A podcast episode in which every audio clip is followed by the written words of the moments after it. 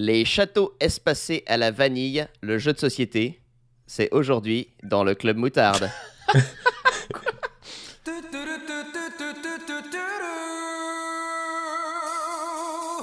Club Moutarde. Club Moutarde. Headshot Mayo. Headshot Mayo. Club Moutarde. Club Moutarde. Oh yeah, the club of the mutard. C'est fini El club del mutardo. Club Club Moutarde. Wow!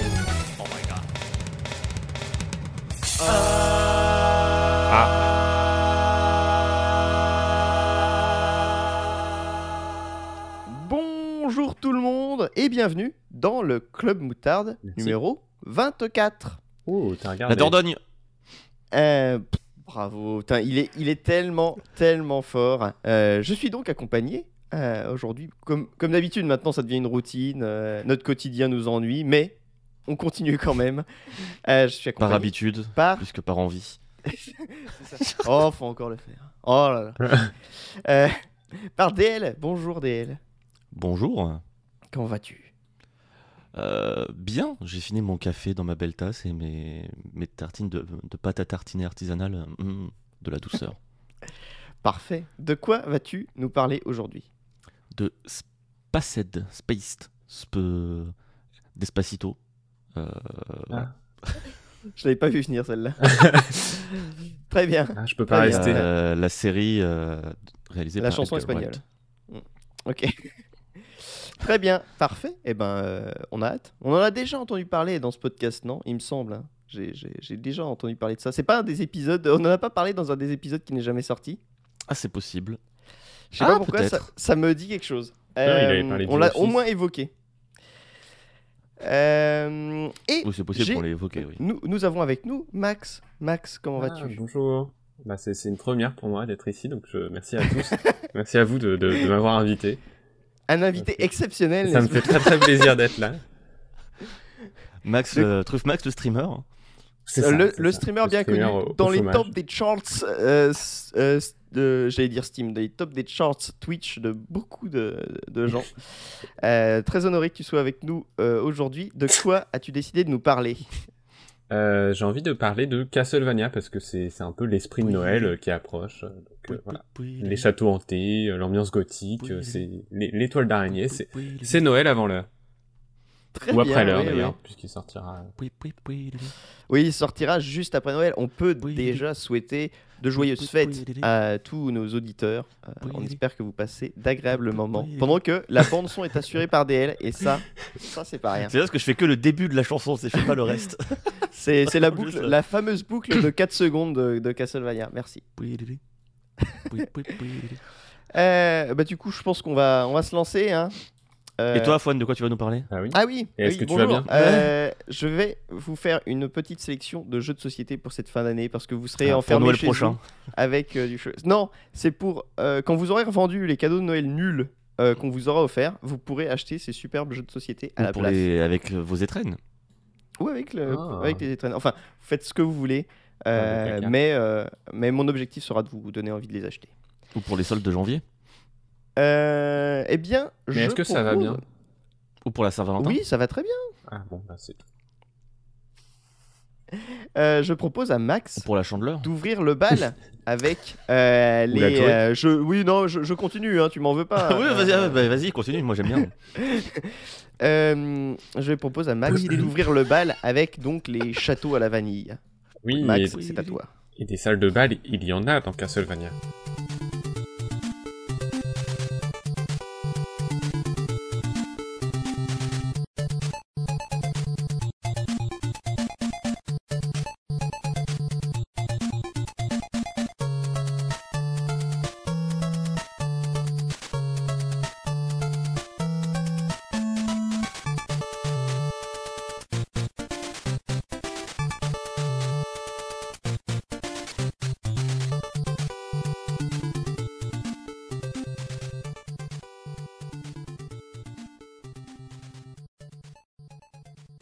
En a aussi dans Diablo. Il y a- il y a des salles de balle dans, dans Castlevania. Oui, oui, oui, c'est vrai. Et, du 2. coup, voilà, j'avais envie de discuter de Castlevania et, et mieux si on discutait de tous les Castlevania existants, euh, de, de la création jusqu'à aujourd'hui pour Fouane, épisode spécial de 8h30. Ah, Et c'est donc la fin de cet épisode. Vraiment, on a passé du bon temps. Ok, donc pas tous. Euh, J'aurais souhaité, Comme les chiens. mais on, on va se focaliser uniquement sur les épisodes en 2D. euh, et il y a déjà de quoi faire, et même là on va en, en skipper plein. Euh, à commencer bien sûr, puisqu'il faut euh, faire la distinction dans les épisodes 2D entre ceux qui sont linéaires, action et linéaire, et les Metroidvania ou Igavania. Donc pour ma part, moi j'ai longtemps préféré l'idée des, des Igavania et, le côté, et leur côté ouvert, mais aujourd'hui je suis peu à peu en train de retourner ma veste. Ah, tu, tu rentres dans la team des vrais. C'est ce que j'appelle euh, la team des vrais vu que j'en fais partie. Voilà, petite rétrospective donc en commençant évidemment par Castlevania, sorti sur NES euh, en 1986, un jeu d'action plateforme dans lequel on incarne euh, Simon Belmont, un chasseur de vampires dont le but est d'éliminer le plus redoutable de tous, à savoir Dracula, euh, en rentrant dans son château et en éliminant toute menace qui se dresse devant lui. Et des menaces, il y en a, puisque le premier Castlevania s'inscrit parfaitement dans son époque euh, et de ces jeux difficiles à base de crédit et de continue, euh, parce que si les deux premiers niveaux ne sont pas insurmontables, très vite la difficulté augmente ensuite de façon exponentielle. Euh, Il y a plusieurs éléments qui expliquent cela. Déjà, euh, Simon meurt en très peu de coups. Et la seule façon de se soigner est de trouver des poulets dans les murs à briser, ce qui... On pourra revenir sur cette idée, je, je, je comprends pas Il y pourquoi a des poulets dans les murs pourquoi Dracula a caché des poulets dans ses murs, mais bon, là en termes de lore, je j'ai pas lu les bouquins donc je ne sais pas. En fait, le film The Boy, c'est une adaptation de Dracula. Mais ouais, les poulets sont très rares. Euh, du coup, euh, souvent, on, voilà, on va se prendre un coup et ça peut être, ça peut être le. Non, mais attends, il va fermer sa gueule. Euh, du coup, il faut apprendre, incroyable. il faut apprendre un peu les niveaux, euh, souvent par l'échec, forcément. Mais en plus, ça ne suffit pas toujours, car la plupart des ennemis entrent dans l'écran de façon plus ou moins aléatoire. Donc certains sont fixes, mais d'autres, comme les simples zombies ou alors les maudites têtes flottantes de Medusa, qui apparaissent très tôt d'ailleurs dans Castlevania 1. Euh, Je dire les maudites têtes flottantes de mes deux. de, non, de Medusa, vous savez, les, Ah, ça marche Qui- aussi. hein. Ça marche aussi. hein. qui arrivent en biais et qui, qui, qui Qui- aussi de haut en bas, euh, voilà. Qui font la vague. Est-ce qu'elles sont du Exactement. coup à l'effigie de Matterman Hein? En référence à Percy Jackson. Ah, bien sûr, tout le monde avait cette référence. Putain. Ah ouais, c'est digne d'une question de quiz de Max, ça, dis donc. Mais, euh, mais ouais, donc euh, certains ennemis demandent, oui, de bons réflexes ou tout simplement de la chance. Et évidemment, à la fin de chaque niveau, en plus, il y a la présence de boss, dont il faut aussi apprendre le pattern et qui peut euh, très vite causer notre perte, euh, euh, tant ils font plus de dégâts que nous. Et euh, voilà, et si on n'a plus de continue, ben on revient au début du niveau et, euh, et on doit retraverser tout le niveau. Des fois, on arrive face au boss, on n'a plus qu'une seule vie et on, découvre le boss et on se fait anéantir. Bref, c'est injuste, c'est difficile. Euh, mais pourtant, il y a déjà tous les éléments qui font qu'on y retourne, puisque la série Castlevania, en tout cas pour moi, a un goût de reviens-y. Grâce à sa direction artistique gothique, son bestiaire original et son mélange de monstres et de légendes qui font évidemment penser à l'Universal Monsters, puisque après tout, dès le, le- le premier, euh, on affronte déjà la momie et le monstre de Frankenstein en plus de Dracula. Donc il y a ce folklore qui est euh, quand même très cool euh, à affronter. Euh, Welcome Dark to the Universe Dark Universe. Ouais, c'est un peu le yes. c'est un peu le Dark Universe de de, de- d'Universal ou euh, le film de je sais plus comment ça s'appelle euh, euh, comment ça s'appelle? Van Helsing? Van Helsing évidemment l'excellent Van Helsing de, merde, putain, comment il s'appelle ouais je sais plus c'est pas grave C'est quand je réfléchis, pardon, je, je secoue ma langue. ah, je t'imagine réfléchir au tableau à l'école ça devait être sympa mais il me rend fou. Enfin, un podcast audio, le gars crache dans son micro, quoi. Stephen Sommers, pardon. Ah, Stephen Sommers, merci. Bref, ce premier jeu se fait toujours euh, très bien aujourd'hui, malgré ses pics de difficulté, et à ce goût arcade euh, lié à son aspect défi et, et court. Euh, de toute façon, il n'y a que 6 niveaux à traverser, donc si on gère correctement, en une heure, ça peut être bouclé. hein. Et à partir de là, c'est là que c'est intéressant, euh, la série et surtout la formule appliquée dans le premier telle qu'on croit la connaître et la reconnaître, est déjà terminé quelque part, en tout cas pour les épisodes 2 et 3, puisque Castlevania 2 Simon's Quest n'a plus grand chose à voir avec son prédécesseur, puisqu'il reste euh, un jeu d'action, mais il amène cette fois des mécaniques RPG. Ainsi donc on joue toujours euh, Simon Belmont, mais cette fois-ci pour progresser il ne suffit pas d'avancer tout droit en attaquant tous les ennemis, il faut aussi discuter avec les villageois en passant de ville en ville. C'est ouvert et très cryptique pour trouver où aller et comprendre ce qu'il faut faire, mais c'était plutôt audacieux. Euh, Il y a même un cycle jour-nuit malheureusement très court et qui vient régulièrement mettre en pause le jeu à chaque changement, euh, ce qui casse What le rythme. horrible- What a horrible night to have a curse. Voilà, exactement. Mais euh, donc ça casse le rythme, mais là encore ça amène une mécanique où les ennemis sont plus forts la nuit. Euh, Ça me fait penser au, au mode Shenmue là, de Mortal, du Mortal Kombat PS2. Alors, Comment tu le ah présentes oui, oui. oui. Pour, euh, je, je repense au côté RPG et je, me, je sais pas si c'est avéré ou pas, mais c'est vrai que ce côté plus RPG me fait penser aussi à la transition entre Zelda 1 et Zelda 2. Et j'ai regardé les dates ouais. et Zelda 2 sort en janvier 87 et Castlevania 2 en août 87. Donc je sais pas s'ils ont eu le temps de s'inspirer parce que ça me paraît quand même court. Après, les temps de développement n'étaient pas les mêmes à l'époque, mais mais en tout cas, il y a cette même transition du 1 au 2 euh, pour les deux séries. Radicalement différent, ouais. Mm, mm. Euh, mais bon, les idées étaient plutôt chouettes, mais euh, l'exécution beaucoup moins.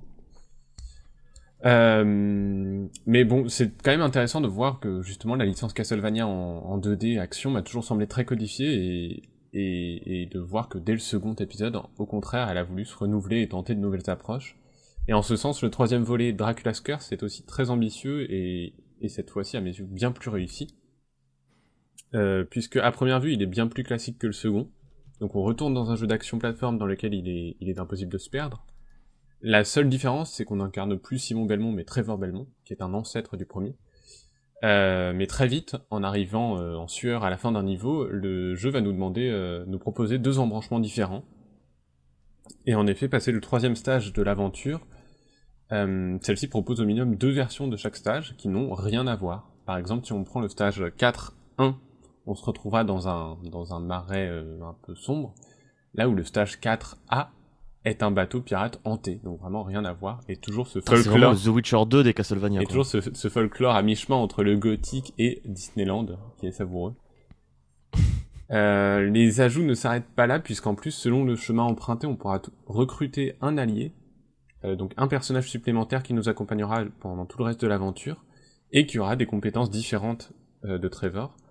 Grant, par exemple, est beaucoup plus agile que Trevor, il peut se retourner en plein saut et s'agripper au mur, ce qui change donc forcément radicalement l'approche qu'on a avec euh, notamment la plateforme dans le jeu. Euh, ou alors Saifa peut euh, sembler moins mobile et plus faible, mais est extrêmement puissante en faisant de la magie. Petit aparté d'ailleurs pour signaler que la série Castlevania Netflix est tirée donc de Castlevania 3, et c'est à peu près la seule chose que je dirais sur ce truc. Euh, C'est ça, il y a les personnages. Les personnages sont nommés. et voilà, les, les personnages sont là. Euh. Mais donc j'ai découvert aussi très récemment, je ne savais pas qu'Alucard était aussi un des personnages euh, jouables de Castlevania 3. C'est dans cet épisode qu'il apparaît, et non pas dans Symphony of the Night. Euh, donc si on veut tester tous les personnages, il faudra forcément recommencer le jeu, puisque à chaque fois on en prend un avec nous. Euh, mais puisqu'on se retrouve face à un titre qui propose différents personnages, différentes routes, différentes fins, et même une forme de New Game Plus où les ennemis sont plus, sont plus puissants, on comprend aisément que ce, euh, ce Dracula's Curse est une invitation à la rejouabilité. Et même si, comme les autres, il est affreusement difficile, c'est clairement devenu euh, l'un de mes épisodes préférés pour euh, ce contenu et cette envie de, cette envie immédiate de, de découvrir les autres stages annexes. Après, en plus, n'oublions pas que nous sommes encore sur, euh, sur NES. Et je Mhm. trouve c'est d'autant plus admirable d'avoir proposé tant de contenu euh, sur cette console qui devait être déjà vieillissante. Euh, un autre épisode assez similaire d'ailleurs, c'est Rondo of Blood ou euh, Dracula X sur PC Engine. Euh, Celui-ci est sorti en 93, donc après Castlevania 4, sur lequel on reviendra après, euh, et nous fait incarner Richter Belmont, l'autre personnage de Super Smash Bros Ultimate, ou Maria, une jeune fille bien plus agile mais également plus fragile. Là encore, et comme toujours, très difficile, mais qui a aussi pas mal d'embranchements ou de routes annexes. euh, alors peut-être moins que dans Castlevania 3, mais au sein même des niveaux, il peut y avoir différents chemins. Mm. Et euh, donc on est loin de ce que deviendront les Metroidvania, mais on sent déjà une volonté d'ouvrir un peu la formule euh, avec ces deux jeux. Et, euh, et celui-ci est vraiment très cool aussi, et je vous le conseille. C'est euh, Est-ce qu'avec euh, Richter Belmont, on peut prendre les- des échelles ou pas? L'échelle de Richter? Ok.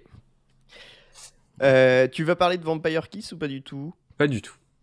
Eh ben, alors moi, je vais en parler tout de suite, vu que c'est euh, c'est- Rondo of Blood adapté euh, pour la, la Super NES. Alors, c'est au final, c'est pas du tout les mêmes jeux. Non mais Non. il fait des bisous à son micro, j'en peux plus. Euh, euh, des AS- ASMR Kissing Sounds. mais il y a quand même des, des, comment, des, euh, des similarités, c'est-à-dire que, que tu parlais des embranchements dans les niveaux, Mm. euh, il y a ça dans Vampire Kiss, et euh, t'as une, t'as plusieurs fins en fonction de qui tu vas sauver, et des embranchements que tu prends pendant le jeu. Donc, euh, euh, avec des embranchements assez malins d'ailleurs, parce qu'il y a un moment d'une série de sauts, si tu te rates, tu te dis bah c'est la mort. Non, en fait, là tu vas Mm. dans un autre Oui. embranchement du niveau, et en fait ça te dirige vers la bad ending, du coup, vu que t'as raté un saut. Ah d'accord. C'est oui, bon, c'est un peu punitif quoi, mais c'est c'est Castlevania, on est habitué. Mais voilà, Ouais, c'était ouais. juste un petit mot sur Vampire Kiss. Mais oui, bah il y a déjà ça dans, dans- enfin il y a aussi ça dans Round of Blood, le fait de des Mm, fois mm. tomber et de tomber dans un autre, une autre partie du stage, ce qui est vraiment très cool parce que on a l'impression d'avoir trouvé un secret et c'est assez chouette. Euh, mais oui, du coup, euh, Round of Blood ou Dracula X, c'est un des épisodes que je vais conseiller le plus dorénavant avec le 3 parce que euh, visuellement il est superbe et euh, je trouve qu'il symbolise vraiment ce qu'on a envie de se représenter quand on pense à Castlevania. Euh, c'est vraiment toute l'ambiance visuelle et musicalement aussi. euh, je pense que c'est un de ceux qui a, qui a le plus de thèmes devenus iconiques. Euh, parfois c'est des reprises, mais c'est des reprises vraiment version, euh, version rock euh, qui sont vraiment trop cool.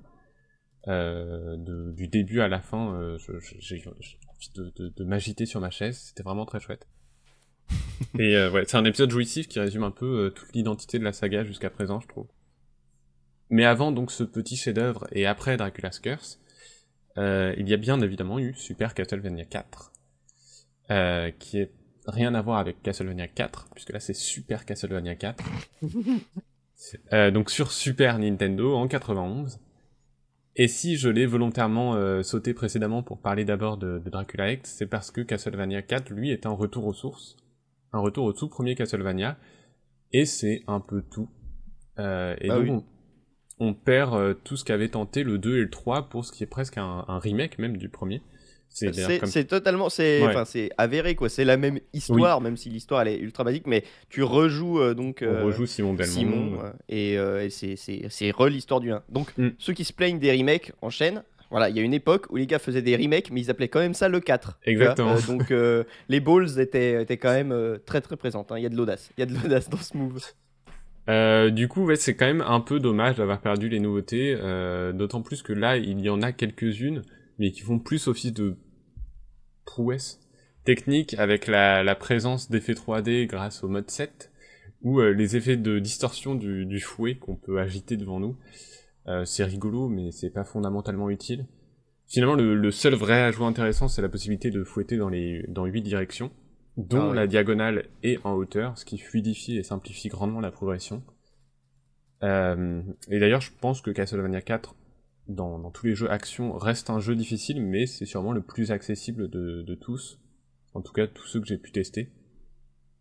Ah bah, Euh, Le gameplay il est il est impec. Ouais, voilà. C'est, c'est, c'est aussi le seul que j'avais fait il y a une dizaine d'années. Et même si j'ai une certaine affection pour lui, euh, je pensais vraiment le relancer avec un peu d'amertume après avoir joué aux autres. Et euh, pourtant, en fait, même si on peut voilà regretter cette absence de grosses nouveautés, ça reste vraiment un épisode très très plaisant et, ultra carré, qui est bien dosé, qui a des musiques euh, très classe. et, et si son objectif était d'être un remake du premier, bah, il le fait extrêmement bien. Et du coup, bah, si vous voulez découvrir la série, bah, c'est peut-être le meilleur épisode pour se lancer. Ouais, Et avec- voilà, c'est enfin, très cool. Le jeu est pas facile, mais euh, c'est c'est pas euh, une purge comme. euh, enfin, une purge. Entre guillemets, comme Castlevania 1 qui te vraiment te met des, Ouais. des, des- des grosses baffes dans la gueule. Lui, il va te mettre des petites claques, mais euh, petites c'est plus. Euh, Là-dessus, évidemment, tu es obligé de sauter quelques épisodes, donc heureusement tu en as parlé, Vampire's Kiss, ou les deux épisodes Game Boy, pour aborder la transformation de la série avec Symphony of the Night sur PlayStation 1 en 97. Oui, Lily. Oui, oui, oui, Lily. Cette bande son, c'est c'est vraiment un hommage à la, à la, à la bande son de Castlevania. C'est ça, c'est ça. Bah, je- je- moi, je voulais m'agiter sur mon fauteuil. Bah là, dès que j'entends, euh, dès que j'entends Damien, c'est pareil. Il fait tellement bien la trompette. Donc, épisode légendaire dans lequel on incarne le très classe Alucard. Épisode culte qui fait évoluer les jeux d'action plus ou moins linéaires, euh, mais en piochant grandement dans la série Metroid, d'où l'appellation Metroidvania. Même si donc on utilise aussi le terme Igavania, en référence à son producteur euh, Koji Igarashi. Euh, donc, comme dans les Metroid, on retrouve une grande map, ici le château de Dracula, à explorer librement, en tout cas librement, jusqu'à ce qu'on finisse par avoir des cul-de-sac ou des routes qui ne se libéreront qu'en ayant acquis une compétence ou, ou, un, ou un pouvoir ou une arme dans un autre lieu du château. Euh, la différence avec Metroid, c'est quand même la dimension RPG, là encore, avec non seulement la présence de niveaux, mais aussi l'équipement qui change euh, les statistiques d'Alucard. Euh, et il y a aussi plusieurs types d'armes qui changent, qui changent le moveset ou la portée des attaques. Ce sont des différences très chouettes qui vraiment permettent aux deux séries de se distinguer en fait l'une de l'autre. Et même si le système de level up peut évidemment déséquilibrer l'aventure euh, en la rendant trop difficile et donc en demandant de farmer, ou à l'inverse, euh, trop facile si on en a abusé. Euh, D'ailleurs, Symphony of the Night, dans mon souvenir, comme tous les autres Igavania auxquels j'ai pu jouer, abuse toujours un petit peu de la difficulté dans le dernier quart du titre, de façon à allonger la durée de vie de façon un peu superficielle. Mais bon, malgré tout, j'ai quand même tendance à préférer les Igavania au Metroid. Et, et je pense que c'est majoritairement lié au level design. Euh, sans vouloir trop critiquer celui des Metroid, parce que, après tout, je n'ai fait que Zero Mission et euh, Dread, que j'ai vraiment pas aimé. Euh, celui des Igavania me semble plus ouvert et plus grand. Je trouve que Symphony of the Night, notamment, alterne aisément entre des couloirs, des grandes salles ou des extérieurs. Et la formule a quelque chose de plus aéré, plus organique, et plus naturel même quand on se retrouve face à un cul-de-sac.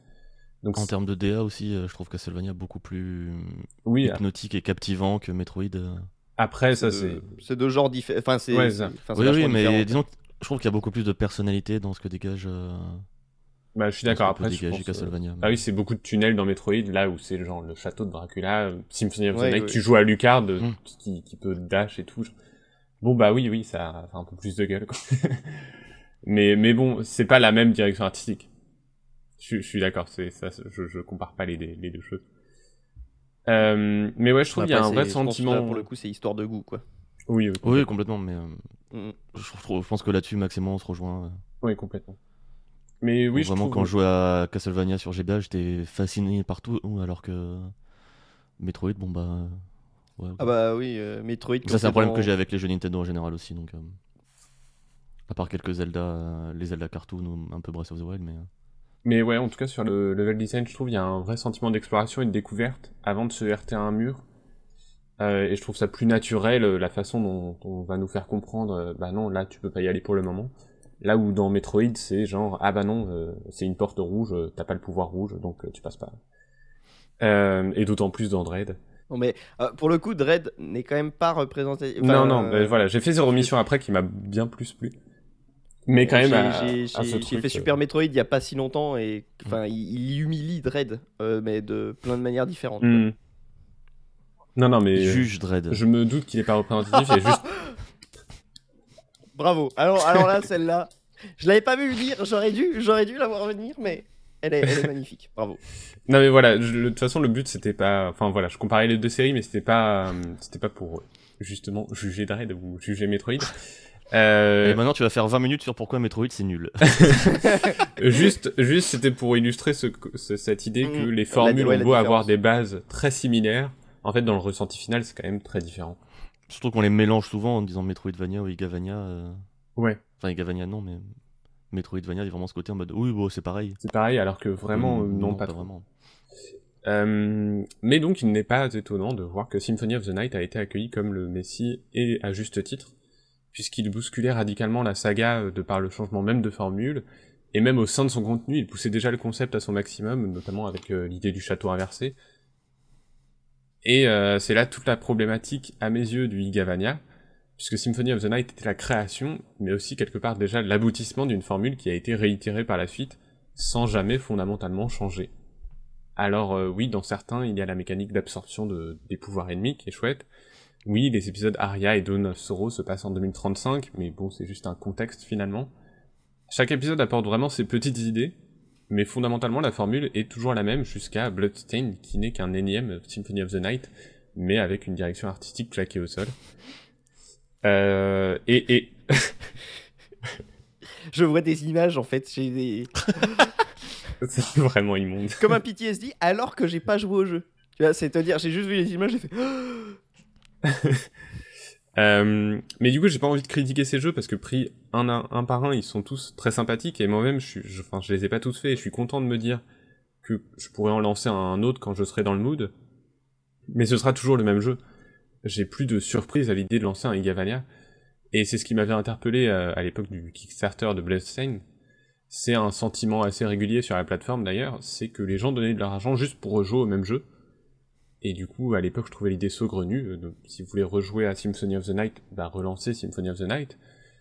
Mais aujourd'hui, maintenant que j'ai joué à d'autres épisodes et que j'ai vu combien d'Igavania il existait même en se cantonnant à Castlevania, et c'est sans parler des jeux indépendants qui reprennent la formule et qui le font aussi très bien parfois, le concept me paraît encore plus absurde.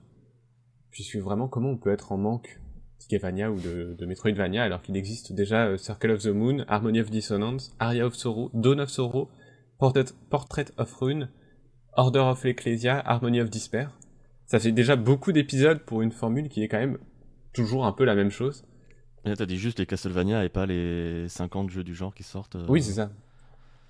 Et, et- et j'insiste sur ce point et j'en suis dés- désolé parce que dans mon esprit et mes préjugés, euh, oui, c'était les mêmes jeux, mais les Castlevania Action euh, en 2D étaient aussi tous les mêmes jeux, sauf qu'au final j'ai réalisé que c'était pas le cas. Après, c'est aussi une question de, de perspective et d'échelle. Euh, C'est-à-dire quand tu rajoutes une petite, enfin, petite mé- de de Richter. Richter. Oh non. Quand tu rajoutes une petite mécanique dans, enfin, quand tu rajoutes une mécanique dans, dans un, dans un Igavania, fa- la, la formule est tellement dense que bah, ça, ça va pas changer la formule. Alors que si tu rajoutes juste un autre personnage dans les jeux d'action euh, Castlevania, Mm. bah ça va changer radicalement euh, l'approche qu'on va, qu'on va avoir au jeu. C'est ça, alors que finalement, un autre perso dans un des Castlevania d'action, C'est juste. euh, bah, l'équivalent de, tu changes d'arme ou tu changes de pouvoir actif ouais. dans un Igavania, quoi. Donc, euh, Donc voilà, c'est une question aussi de de- d'échelle dans. Non. Non, non. Euh, mais voilà, donc quand on a fait un Igavania, quelque part, on les a un peu tous faits. Ce qui n'empêche pas d'avoir du plaisir sur les autres, évidemment. Et quand on, mais, mais quand on a fait Castlevania 4, bah, ça n'a rien à voir avec Dracula X et ses chemins alternatifs, qui n'ont rien à voir non plus avec euh, Dracula's Curse et ses personnages, euh, et ses autres personnages. Euh, et Dracula's Curse n'a rien à voir avec l'aspect RPG de Simon's Quest. Et euh, d'aucuns diraient heureusement. Euh, mais, mais bref, le, le but de cette chronique n'est pas du tout de casser les Igavania et d'encenser les épisodes action, puisque l'un comme l'autre, ce sont des, des jeux que j'aime énormément. Juste, je ne savais pas encore que j'aimais autant les épisodes action. Et, et d'ailleurs, je réalise que j'ai oublié de mentionner Castlevania Bloodlines sur Mega Drive, qui, ah est, oui, c'est vrai. qui est sympa, et qui a deux personnages jouables. Voilà. J'ai l'impression que c'est un épisode complètement oublié, et moi-même j'ai oublié d'en parler, donc ça doit être un peu représentatif de, de Bah, fait, ce qu'il malheureusement ce qu'il est.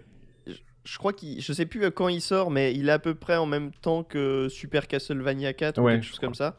Et au final, euh, bah, là où dans Super Castlevania 4, t'avais quand même les 8 directions et puis vraiment un gameplay euh, qui est, qui est Ouais, d'un point de vue euh, de la base qui est, qui est ultra euh, bien, bah, il était un peu en, en deçà euh, Bloodlines. Alors t'avais quand même deux persos et tout, mais il était un peu en retrait. Du coup, euh, bah, il s'est totalement fait éclipser par son par Mm. Super Castlevania 4. Mais euh, en soi, c'est pas un mauvais hum, jeu. C'est juste que Ce que tu disais sur les. Les le fait de kickstarter euh, des, des Igavania alors qu'il y en a déjà plein, ça me fait penser un peu la, la même chose avec les, les FPS rétro. Ou euh, alors pas forcément que par Kickstarter, mais il y en a plein qui, so- qui sortent maintenant des nouveaux FPS rétro, genre des, des Dust, des Medieval, des Young Mm. Fury, des Mm. trucs comme ça. Alors, alors qu'il y en a déjà plein qui existent. Et pareil, genre c'est un peu tout le temps les mêmes jeux. Et c'est rare qu'il y en ait un vraiment qui sorte du lot. Enfin, de tous ceux qui sont sortis, il y a que Dusk qui s'en sort parce qu'il a des idées folles euh, artistiquement et même en termes de, mécanique. Dans le level design, il y a des trucs qui, arrivent à, à nous surprendre. Mais vraiment, tous ces clones de, de Hexen et de Doom, il y en avait déjà tellement à l'époque. Bon, après, euh, faut avoir envie de jouer à Redneck Rampage aujourd'hui, quoi, mais. euh, le fait qu'il y, en ait encore plein qui sortent, alors que c'est vraiment en plus un genre qui est ultra codifié. Tu parlais de la portée bleue, il faut une clé bleue, bah c'est littéralement ça Ah oui. le game design et c'est le, le fait qu'il y ait encore des gens qui viennent chercher ça. Alors je peux comprendre parce que même moi, euh, tu me mets un Medieval dans les mains, euh, je prends du plaisir, mais enfin c'est du plaisir un peu rétrograde et Ouais. Bah, qui a, C'est- qui a ouais, une forme de bizarre. confort, j'imagine, mais en même temps qui ne Oui, fait pas, juste Tu par définition, qui ne fait pas évoluer le médium. Quoi. oui clairement. Mais bon, euh, mais voilà, bon, c'était les, les, les Castlevania en 2D, voilà, donc j'ai sauté plein d'épisodes, hein, euh, ne serait-ce que dans les Zigavania euh, que je n'ai, enfin, voilà, que j'ai à peine mentionné. Bah t'as oublié Mirror of Fate. Un jour peut-être, on en... Un jour, on, on reparlera peut-être de Castlevania, cette fois-ci avec les épisodes en, en 3D. En 3D, let's go. Mais est-ce que j'ai envie de me taper les épisodes 64 Euh, La réponse est non. Euh, mais les deux, les deux épisodes Oh, PS2, ça sera, ça pourquoi sera rigolo pas sur Discord, tu nous montreras. Les deux épisodes PS2, pourquoi pas, vraiment, j'ai envie de les faire. Et je pense qu'il y a pas mal aussi à dire sur les Lords of Shadow, mais pour ça, il faudrait que je relance le deuxième aussi. Est-ce que j'ai Coup envie dur. C'est non également. Euh, D'ici là, si vous souhaitez vous-même vous penser... Et bisous à Mercury Steam, hein, parce que entre ça et Metroid. Qu'est-ce qu'ils prennent aujourd'hui euh, Bisous. Hein. Ouais, c'est c'est pas leur journée. Alors j'aime beaucoup Lords of Shadow 1. Oui. Ouais. En tout cas, j'avais beaucoup aimé à l'époque. Mais Est-ce que c'est un Castlevania?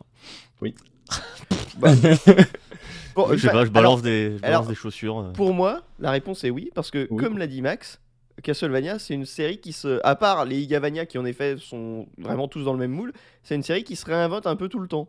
Mm. Avec plein de, de, de- de twists. Donc je vois pas pourquoi, euh, à l'époque de Lord of Shadow 2, ce serait pas un Castlevania. Oui, c'est un beat'em up euh, 3D et tout, mais pourquoi ça pourrait pas être Castlevania? Et puis en termes d'esthétique, le premier. Lords of Shadow Oui, est oui. très cool parce qu'il, il- justement, plus le jeu avance, plus il, se rapproche de l'esthétique d'un Castlevania. Ouais, c'est vrai qu'esthétiquement, que Lord c'est- of Shadow 1, c'était une sacrée tuerie. C'est quand très même. cool. Euh, mais oui, si vous le souhaitez, vous, vous, vous penchez sur les épisodes euh, mentionnés aujourd'hui. La compilation Anniversary Collection est assez chouette puisqu'elle regroupe les épisodes euh, 1 au 4, les deux titres Game Boy, celui sur Mega Drive et Kid Dracula, qui est un spin-off amusant qui n'a pas grand chose à voir. Euh, sinon, il y a la compilation Advance Collection qui est sortie récemment avec les épisodes donc, de la GBA. Et la compilation euh, Requiem avec euh, Symphony of the Night et Rondo of Blood ou, euh, ou Dracula Act. D'ailleurs, si vous voulez faire le lore, vous faites Rondo of Blood, puis Symphony Avant, of the ouais. Night, étant donné que l'un suit directement l'autre.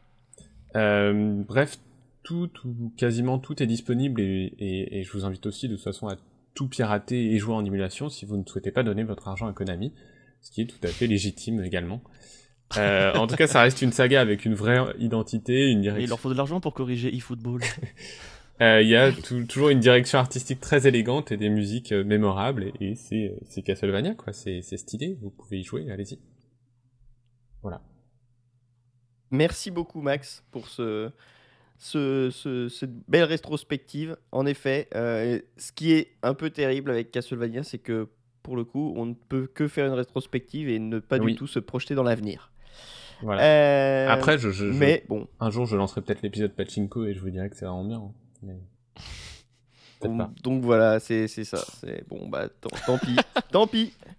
Acheter Euh, une, une petite borne là pour me mettre dans ton appart. Mais juste vu qu'ils sont sortis et pour le coup, alors à la décharge de Konami, c'est pas, euh, enfin les, les- il me semble que tous les portages qu'ils ont fait là récemment sont ok. Il n'y a pas de, il y a pas de problème. Tu vois quand on voit ce qu'est capable de sortir Nintendo pour l'émulateur 64, tu vois, on se dit que Konami ils auraient Ouais. pu faire de la merde Euh, et ils alors, ne l'ont pas fait. Ceci dit, euh, j'ai lancé euh, Castlevania Adventure, je crois, sur euh, Game Boy. Euh, et ça rame de ouf. Quoi? Ah bah après c'est peut-être une bonne émulation parce que le Game Boy. Après, euh, ça devait ramer de ouf à l'époque, mais je me suis dit, mais du coup, on corrige pas ça aujourd'hui quand on sort le jeu. Bah honnêtement, c'est pour marche. avoir l'expérience. Moi je suis, moi je suis, je suis ok. hein. Tu, tu fais L'expérience originale. euh, d'époque Ah ouais. quoi. Tu colles au truc. Et quand tu le lances sur ton ordi, tu peux même pas régler la luminosité. C'est vraiment l'épisode Game Boy, quoi. Faut que tu mettes ton écran à la Imagine, lumière. t'as t'as une petite clignote avec contraste comme t'avais sur, le, sur la Game Boy pour genre tu la descends au minimum, tu ne vois plus rien. Ouais, voilà, j'économise les piles là. Oui, mais tu, tu ne vois pas ton vidéo tu, en fait. tu joues euh. plus là. Ils incluent même le reflet de la lampe. C'est dans le. Tu sais, comme dans effet Story et, et Telling Light, sais, où t'as le reflet de, de ton perso. Bah là, ils ont mis le reflet de la lampe. Non mais merci beaucoup euh, Max et euh, bah oui non mais si vous avez jamais euh, joué au Castlevania n'hésitez pas les Castlevania 2D c'est quand même euh, de très très beaux jeux encore maintenant. Oui, Lily. Euh, et on va pouvoir se passer de la bande son, Dieu merci, euh, parce que ça va être au tour euh, de DL de nous parler de Spaced.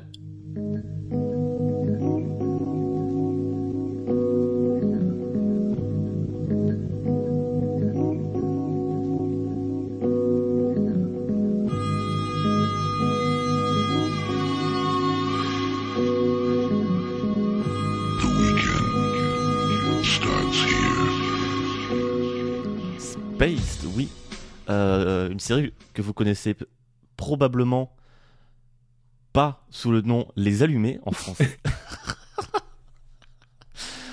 Euh, une série donc britannique euh, réalisée par Edgar Wright et écrite par Simon Pegg et Jessica Stevenson. Sortie. Attends, je vérifie, je crois que c'est la première saison 99 et la deuxième euh, 2000. C'est bien Toujours Parce des qu'entre sujets temps, il y a préparés eu. euh. Là, oui, c'est ça. Parce qu'entre temps, il y a eu euh, la, la menace fantôme. Ah, Euh, c'est vrai. C'est donc important. Space, qui est une. euh, c'est très important.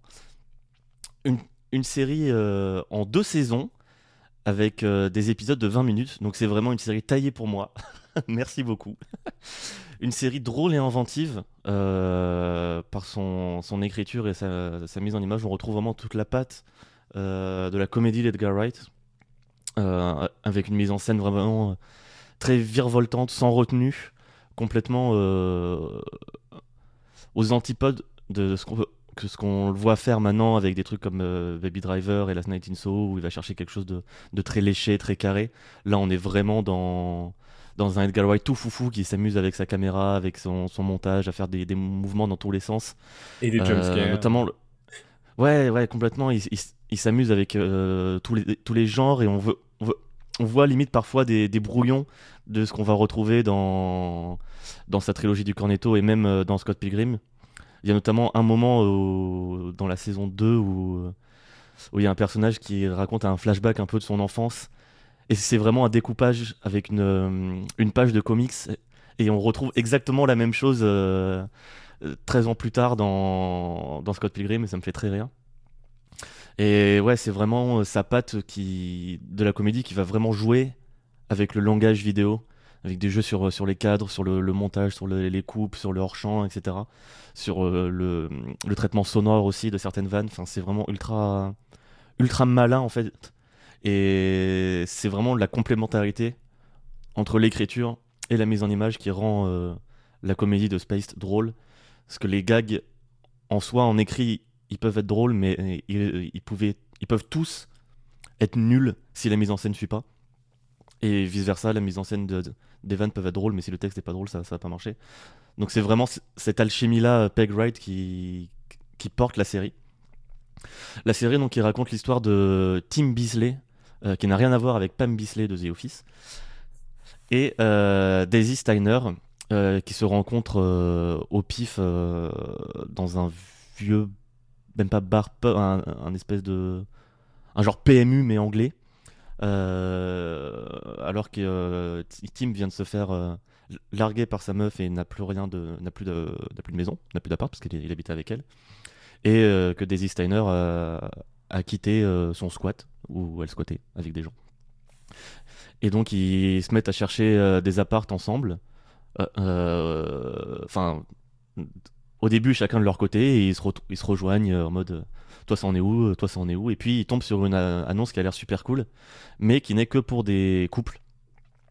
Et du coup ils vont euh, faire semblant d'être en couple pour récupérer euh, cet appart. Et à partir de là, bah, ils vont avoir cet appart et euh, va se développer leur amitié. On va voir la vie de, des autres locataires de cet appartement, de, de cette maison où il y a plusieurs appartes. Il y a notamment Brian, un, un artiste, le cliché de, de l'artiste torturé qui ne peut peindre que s'il est malheureux euh, et qui peint des trucs qui n'ont aucun sens, euh, art moderne, machin. Et il y a euh, à l'étage la, la proprio, Marsha, qui est la- une vieille anglaise qui passe ses journées à, à picoler et à fumer et à s'engueuler avec sa, sa fille adolescente euh, qu'on ne voit jamais, mais qu'on entend souvent euh, descendre en trombe euh, en gueulant. Mais c'est si drôle. Mais tout ce que tu dis, ça me fait tellement. Parce que je revois les scènes. Et genre, toute cette présentation est vraiment. euh, Tu sais, ça devient des. Des running gags où à chaque fois, oui, la fille qu'on ne voit jamais, à chaque fois ils vont Oui. ouvrir la porte, après ils vont entendre l'engueulade, ils vont ouvrir la porte et on va entendre juste un bruit de vent où on la voit dedans. Oui, ou de voitures qui tracent. et 5 secondes après, il y a Marsha à la porte et, les, les persos qui disent ne lui demande pas comment ça va, et, ça va. Et puis du coup, elle passe euh, la soirée avec eux à boire du vin. Ou Brian où il y a ce, ce running gag à chaque fois où il c'est toujours la même Qu'est-ce que tu fais présentation. Pain, anger. Qu'on revoit même dans la saison 2 aussi. Enfin bref. Euh, et puis il y a les, amis de Tim et Daisy. Tim, son meilleur ami, qui est Mike, interprété par Nick Frost, qui est un, mélange, pour utiliser des termes de The Office, un mélange de Dwight et de Kevin. Parce qu'il a ce côté euh, dangereux, euh, fou des armes, militaire, survivaliste à la Dwight. Mais il est adorable, petit nounours comme Kevin. Et ça rend un perso trop. trop mignon, mais trop flippant aussi.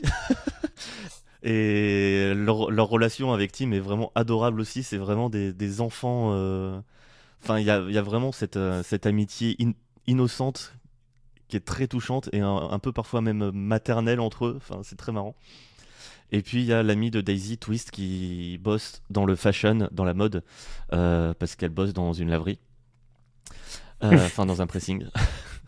Et ça, c'est symptomatique un peu de tous les, les persos de, de Spade, c'est que c'est tous des persos un peu losers, un peu cassés.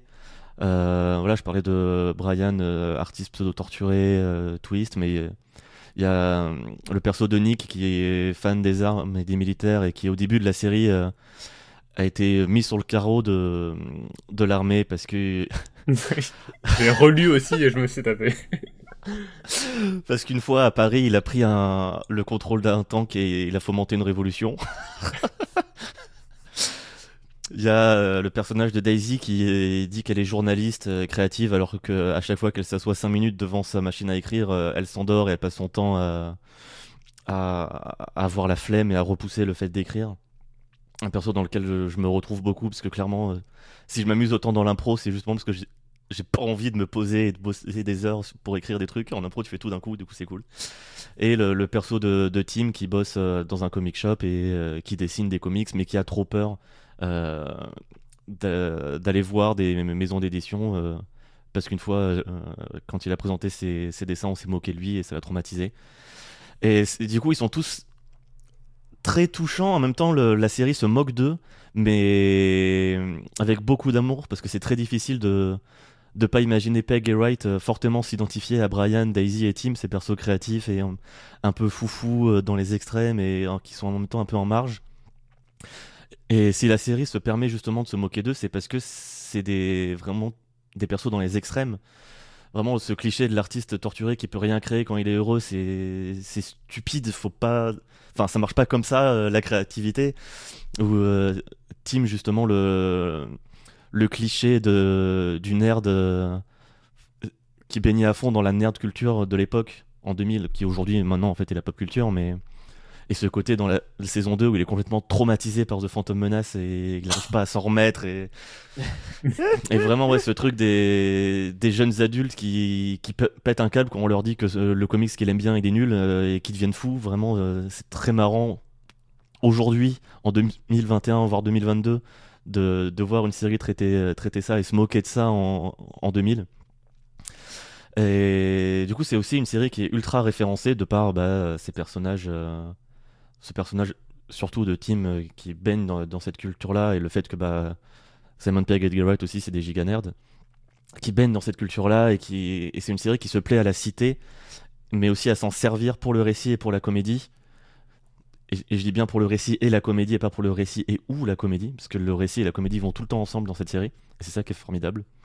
Et c'est une série qui se sert aussi de ses références dans sa réalisation, euh, avec notamment bah, des moments où, la série se sert de, euh, de teams qui jouent à Resident Evil 2 ou à Tekken 3 pour, euh, pour appuyer les propos ou l'état des personnages. Et juste ouais, des moments de pure citation euh, de mise en scène, mais qui fonctionnent à fond. Et qui fonctionnent parce que bah, c'est ce, personna ce personnage-là qui ba- baigne là-dedans. On n'a aucun mal à l'imaginer. euh, à imaginer Tim s'imaginer justement que sa vie euh, à ce moment-là, euh, il y a le thème de Star Wars et avec, les, mêmes, euh, les mêmes plans, etc. Quoi. Donc c'est une série qui est très drôle, mais surtout très très touchante du coup, ouais. Et qui raconte juste bah, l'histoire de de jeunes adultes euh, un peu en marge euh, qui- essayent de trouver leur place et d'histoires d'amitié, de un peu d'amour, de comment se remettre ouais, de de blessures, de trouver sa place, ouais, tout simplement. euh. Et c'est une thématique qu'on va retrouver tout le long de la trilogie, de la trilogie du Cornetto, de ces jeunes adultes qui ont du mal à quitter leur euh, leur euh, leur enfance, leur adolescence, parce que le, le monde adulte le- les terrifie et, et, euh, ils ont peur que ce monde-là les, les brime, les comment dire les les éteigne un petit peu à petit feu. C'est ce, complètement ce qu'on va ce qu'on va retrouver par la suite et ça va être complètement le les arcs narratifs des persos principaux de, de Hot Fuzz, de Shaun of the Dead et, du dernier pub avant la fin du monde. Donc c'est cool de voir qu'il y avait, déjà ça à l'époque qui, les terrifiait. Une thématique qui vraiment les tenait à cœur. Et surtout pour une série qui est sortie en, en 99, de 99 à 2001, c'est une série qui est étonnamment toujours, pertinente euh, plus de 20 ans après, grâce à son inventivité justement dans cette mise en scène, dans cette écriture et dans cette folie de, de, de comédie qui sert le, le propos et le récit.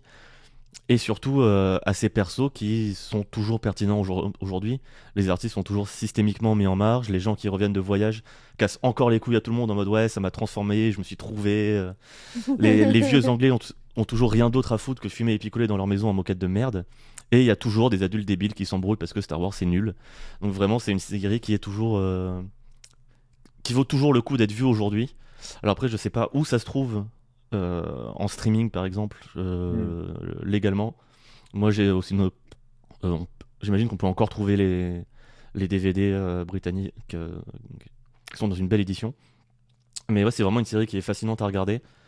Toujours très drôle et encore plus si vous appréciez le style d'Edgar Wright, ça vaut toujours le coup euh, de se plonger là-dedans. En plus, c'est vite fait, Et c'est- donc euh, c'est très cool. Et c'est pas du tout, euh, ouais, justement, euh, notamment grâce à la mise en scène, c'est pas du tout une sitcom classique.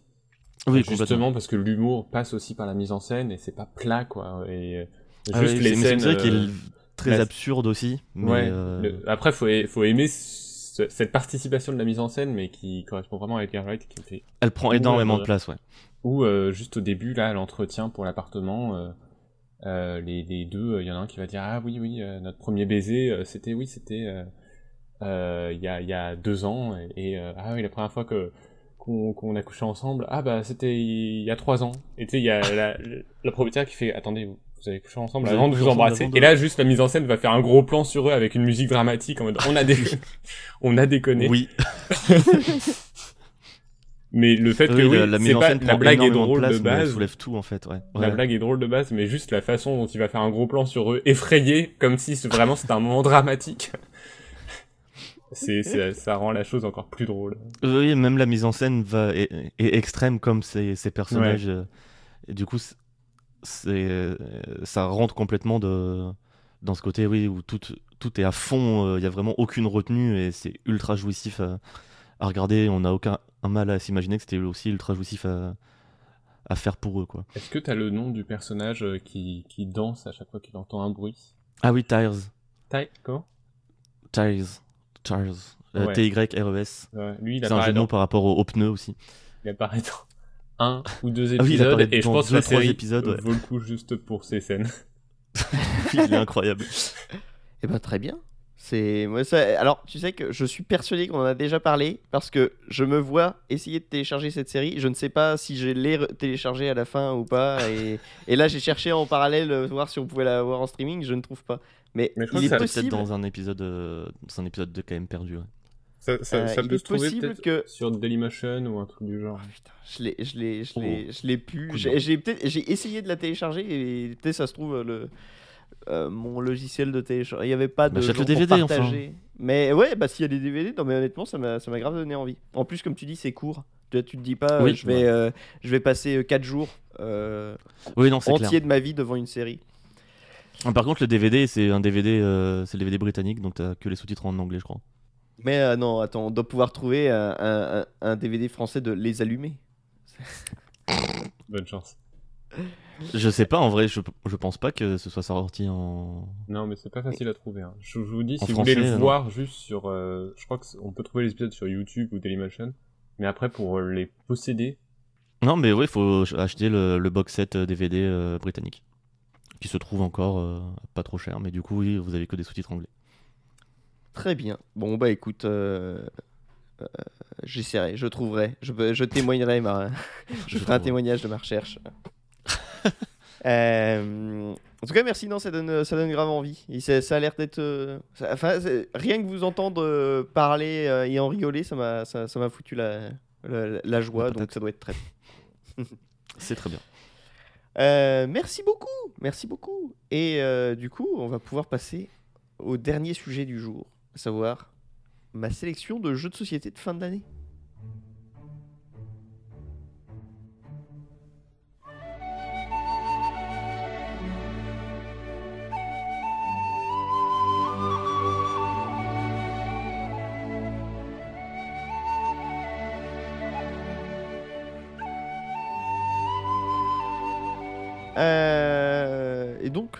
Je vais vous parler, je vais vous faire cette petite sélection. Alors, euh, ce n'est pas que des jeux euh, qui sont sortis en fin d'année ou quoi. Je, je ne suis pas l'actualité du euh, jeu de société à ce point, mais euh, c'est les jeux voilà qui m'ont marqué en cette fin d'année et que, que je vous conseille tous. Je vais essayer de pas parler trop des règles, promis. Mais je vais essayer quand même de vous donner, si ce n'est envie de les acheter, au moins envie d'y jouer. Le premier, euh, vous allez voir, il y a un fil directeur dans cette chronique. C'est, euh, ça va être génial. Le premier, non, c'est l'île au chat. Euh, l'île au chat, c'est un jeu qui se joue de 1 à 4. Les parties durent entre 60 et 90 minutes et c'est dit à partir de 8 ans. Euh, c'est un- une sorte de Tetris à base de chats. Euh, en gros, euh, il y a une île qui est peuplée de chats euh, extraordinaires et vous devez en sauver un maximum avant qu'un euh, terrible pirate vienne pour les, euh, les, en- les emprisonner.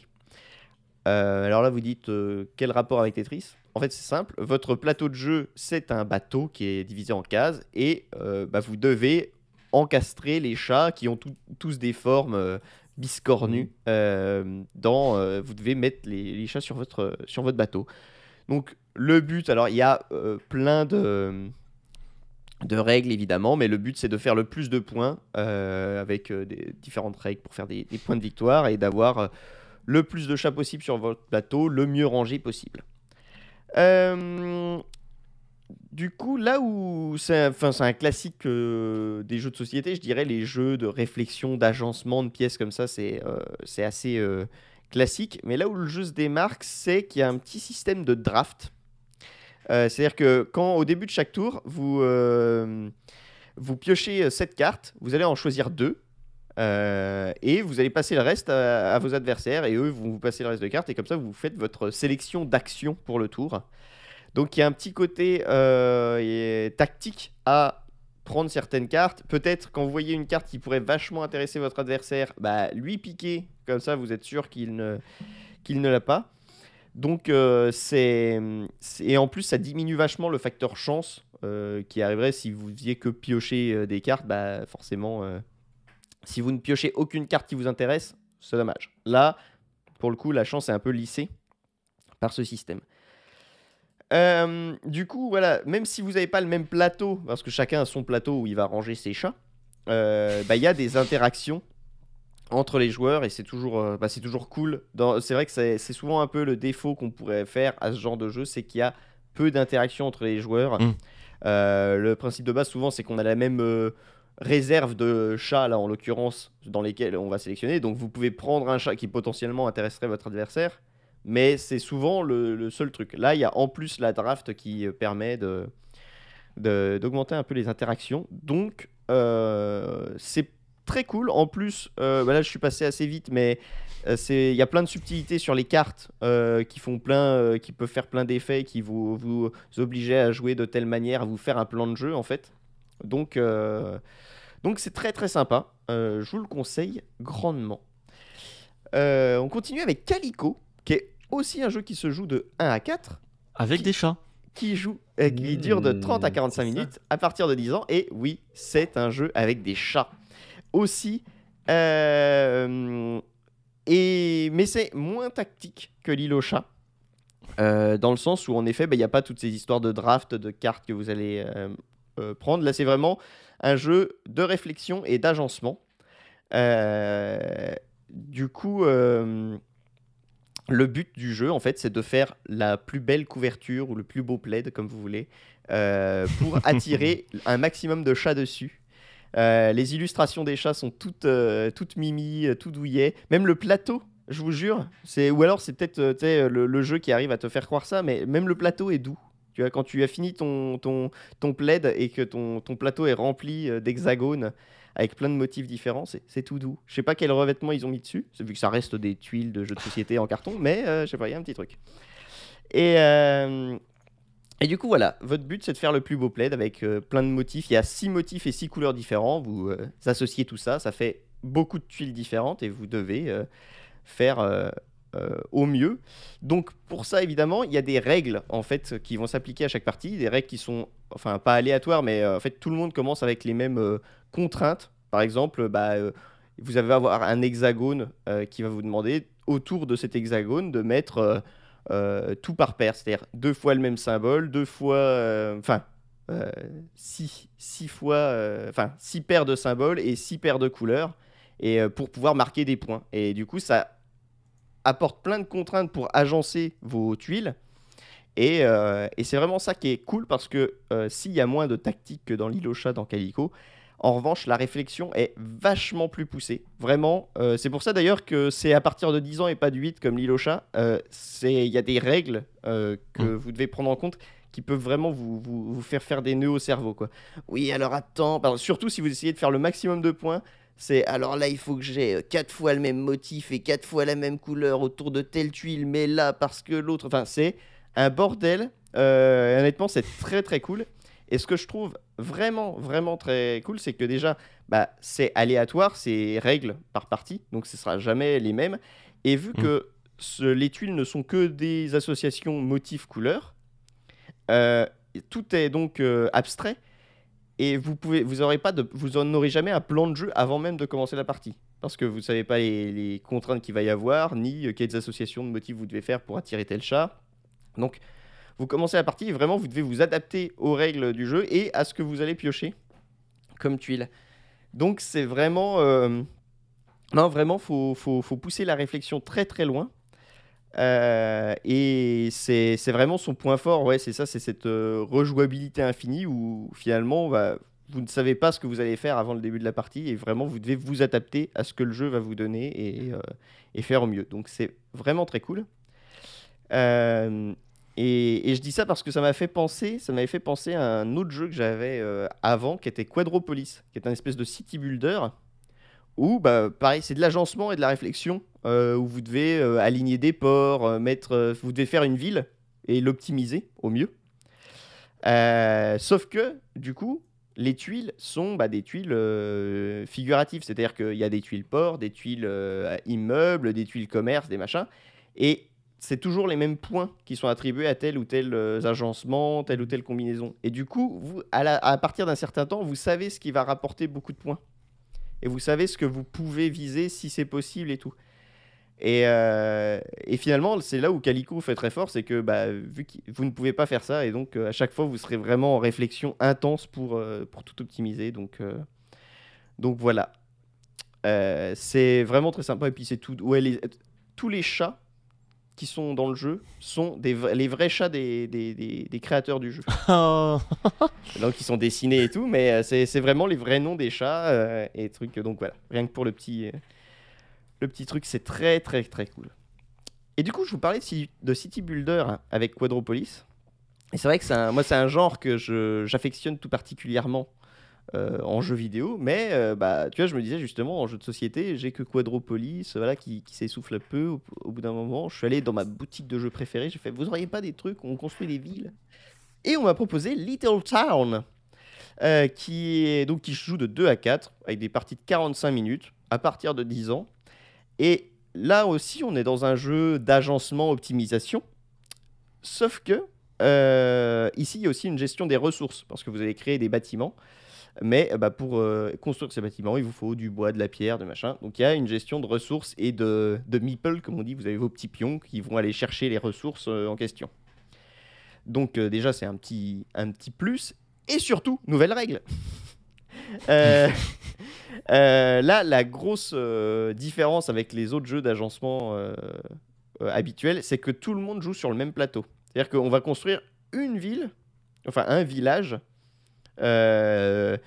mais euh, c'est tout le monde place les bâtiments sur le même truc. Au début, Mm. vous commencez en fait sur le plateau, il y a que quelques ressources, il y a de la pierre, du bois, euh, machin.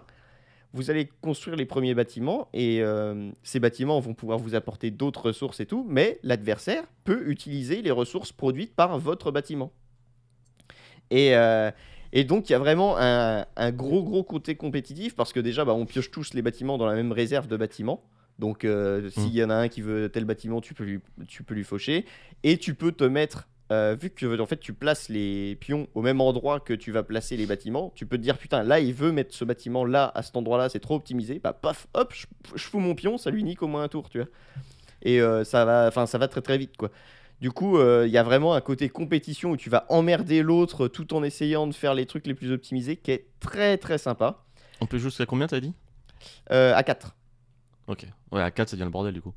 Ah bah à 4, ouais, non, ça, tu vas vraiment. Tu vas Ça sert vraiment... plus à rien de réfléchir en fait en, en avance. genre. Bah disons, vraiment, euh, euh, disons, ouais, enfin, faut, faudra forcément réfléchir pour faire des points, mais euh, Oui, faire mais un sert plan sur plusieurs, avance, euh, ouais. sur plusieurs tours, c'est limite impossible. Quoi, faut vraiment s'adapter. euh. Euh, autre petit truc qui est cool, c'est que les bâtiments disponibles, c'est, je- on en revient au problème qu'il y avait dans Quadropolis, c'est que bah, vu que c'est figuratif, ils rapportent tout le temps le même nombre de points ou les mêmes ressources.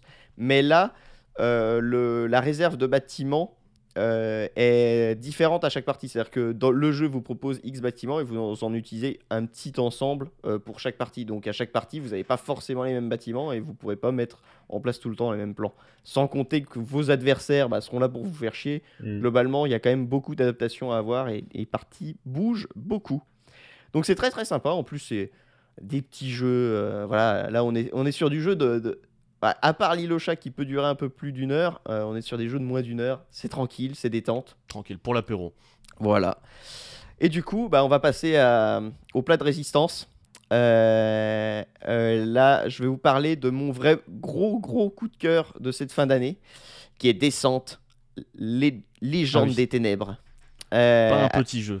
non, ça c'est l'opposé euh, Ah oui. du petit jeu. Euh, c'est un jeu qui se joue de 1 à 4. Alors oui, d'ailleurs, de plus en plus, les jeux de société se jouent à 1. Il y a toujours des modes 1 joueur euh, Ça, qui c'est ont cool. été prévus cool. et c'est c'est très très cool. Par contre, Euh, les, les donc- jeux qui se limitent à 4, c'est comme les jeux coop, euh, les jeux vidéo, genre, on peut avoir plus d'amis.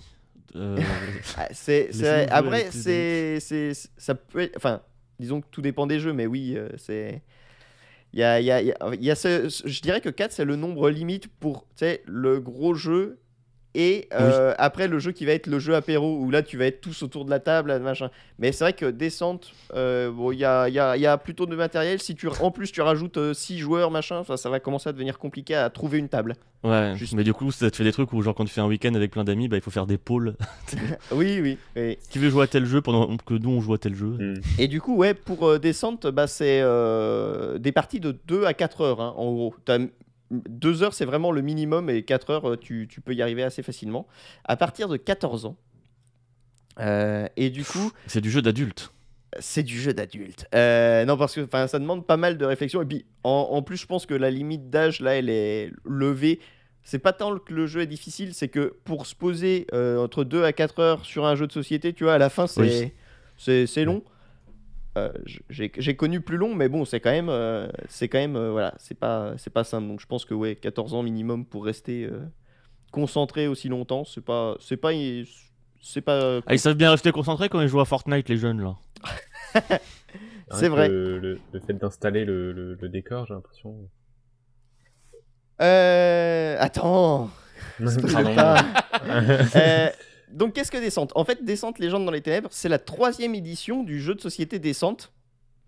Euh, et, comment il... Alors, à la base, en fait, Descente, c'est un espèce de euh, jeu de société euh, dungeon crawler RPG. dans la truc précédente, bah, vous meniez un héros, vous faisiez une campagne avec plusieurs scénarios et, et vous combattiez les forces du mal dans un univers d'heroic fantasy plutôt générique, mais euh, qui, qui, comment, qui, tient debout. Le lore est plutôt euh, développé, euh, surtout dans la dernière édition. Il y a même un, un bouquin que tu peux du tout ne pas lire et jouer, mais c'est Guide du monde, quoi.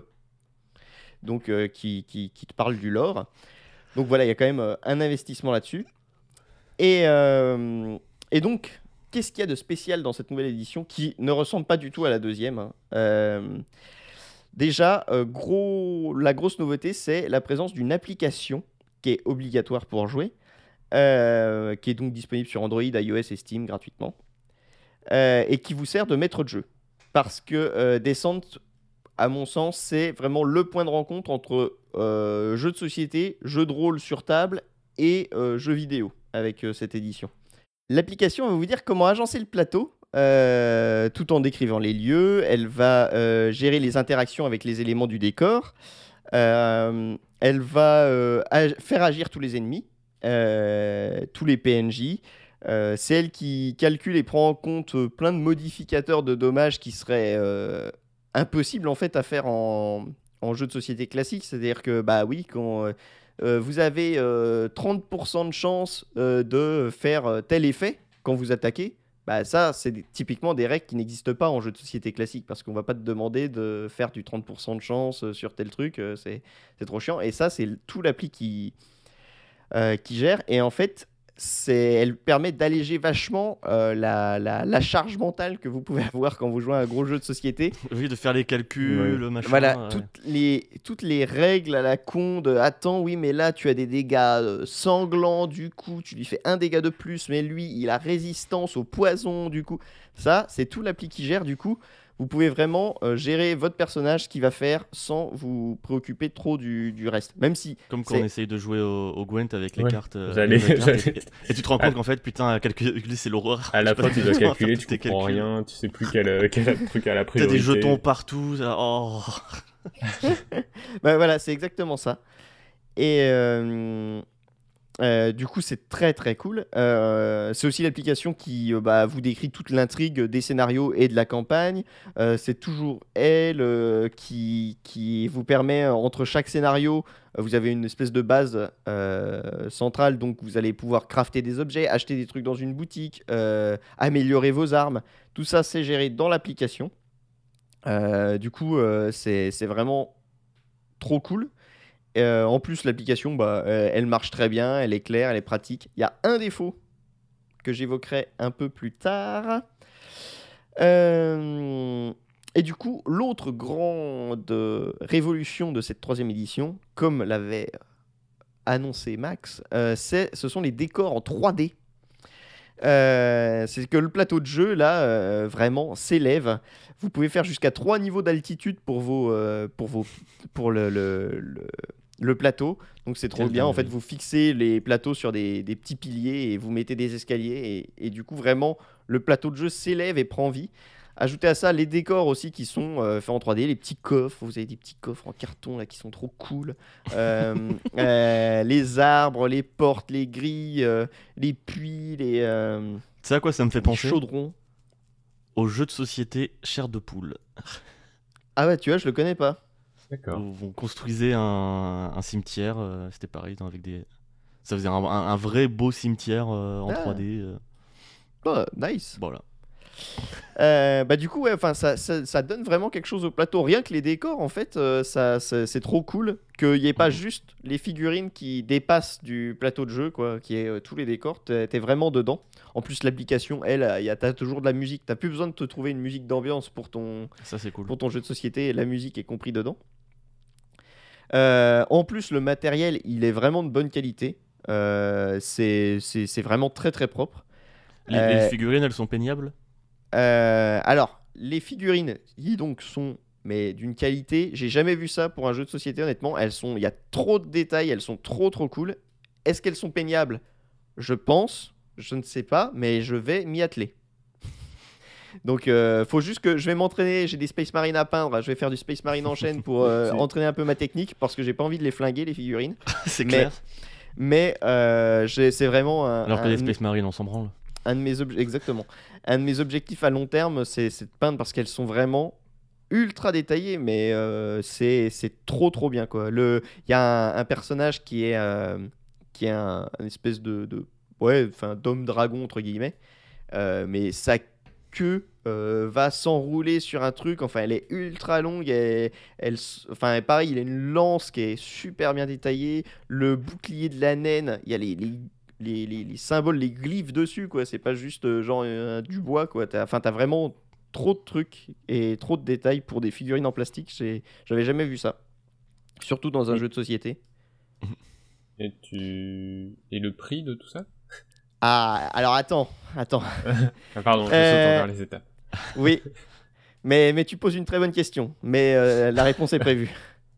Euh, et du coup, ouais, pour finir, euh, le système de jeu aussi qui est bah, donc allégé grâce à l'application, mais qui est en même temps, euh, enfin qui est simple, mais qui est pas dénué de profondeur. C'est-à-dire qu'il y a vraiment tout un système de jetons que vous posez sur les cartes et euh, vous pouvez retourner les cartes. Toutes les cartes sont recto verso et font euh, différents, euh, différents effets. Enfin, c'est très malin. Euh, très cool et il y a vraiment un côté micro-gestion de votre personnage à euh, faire pour, être, euh, pour arriver à optimiser vos actions. Donc voilà, le, le système de jeu en lui-même, il vous demandera quand même de la réflexion parce que bah, vous avez encore une fois un petit ajout dû au fait qu'il y ait l'application, il y a des modes de difficulté. Vous pouvez être en facile, en normal, en difficile. Puis bah forcément, il y aura plus de mobs où ils font plus de dégâts, où vous faites plus de dégâts et tout. C'est les, je dirais les curseurs classiques du jeu vidéo, d'une difficulté de jeu vidéo euh, euh, banal, mais là que vous pouvez appliquer à votre, jeu de société. Bref, euh, non, ce jeu, c'est vraiment le feu. C'est vraiment trop bien, quoi. J'ai tout le temps envie de me... Tu vois, j'ai hâte de me relancer une partie, mais il y a quand même des défauts. Sinon, ce serait, trop simple. Et Max l'a évoqué, le premier, c'est la barrière du prix. Euh, c'est, à mon avis, le prix est pas trop élevé, point de vue de tout le matériel qu'on a, parce que c'est quand même une énorme boîte et la qualité est vraiment au rendez-vous. Mais c'est quand même un jeu de société qui a plus de 150 balles. C'est-à-dire que euh, vous pouvez le trouver entre 160 et 180, je crois, en fonction de si vous prenez sur internet, en boutique, en machin. C'est juste Euh, le prix d'un jeu vidéo et de son season pass. hein. Oui, oui, oui. Euh, après, là, voilà, descente, euh, j'y ai déjà passé 12 heures dessus. Parce que l'appli a un temps de jeu. Vous- Quand vous chargez votre partie dans l'appli, vous avez le Ah, temps de jeu. cool. Euh, Ouais, mais ça donc- prend pas en compte le temps passé à regarder les figurines, à bientôt les peindre, à lire le livre du lore. C'est vrai, c'est vrai, c'est vrai. Euh, c'est le Bah, temps de jeu pur et dur. à chaque fois que, Euh, tu, que tu fais ça. À chaque fois que tu charges ta partie, juste tu te mets dans le. J'espère que là tu l'as lancé pour euh, ta Parce chronique. que t'en parles. Euh, mais donc ouais, c'est quand même un prix qui est élevé, ça faut pas, euh, faut pas le dire. Donc tout le monde peut pas sortir euh, pas loin de Bah si, 200 faut le balles pour un, un jeu de société. Euh, Deuxièmement, je l'évoquais un, un peu avant, c'est l'application. Elle a un défaut, je trouve, qu'elle indique pas clairement où est-ce que le plateau de jeu va se déployer. Vous avez un peu la, une forme de table qui vous dit euh, au début où vous pouvez caler la première zone, mais vu que le, le, le, plateau se crée au fur et à mesure de la partie, Mhm. bah, si vous mettez la première euh, zone là où vous commencez au milieu de la table et qu'en fait elle devait être au bord, bon bah c'est un bordel après pour tout redécaler. Donc faut Ouais. bien faire ça et il y a un petit aperçu mais c'est pas ultra clair. Il faudrait pouvoir scanner sa table et ensuite ça la montre genre en réalité augmentée. euh. Putain, ce serait fort. Ce serait fort. Euh, Comme ça, ça coûterait encore 10-15 euros plus cher le jeu.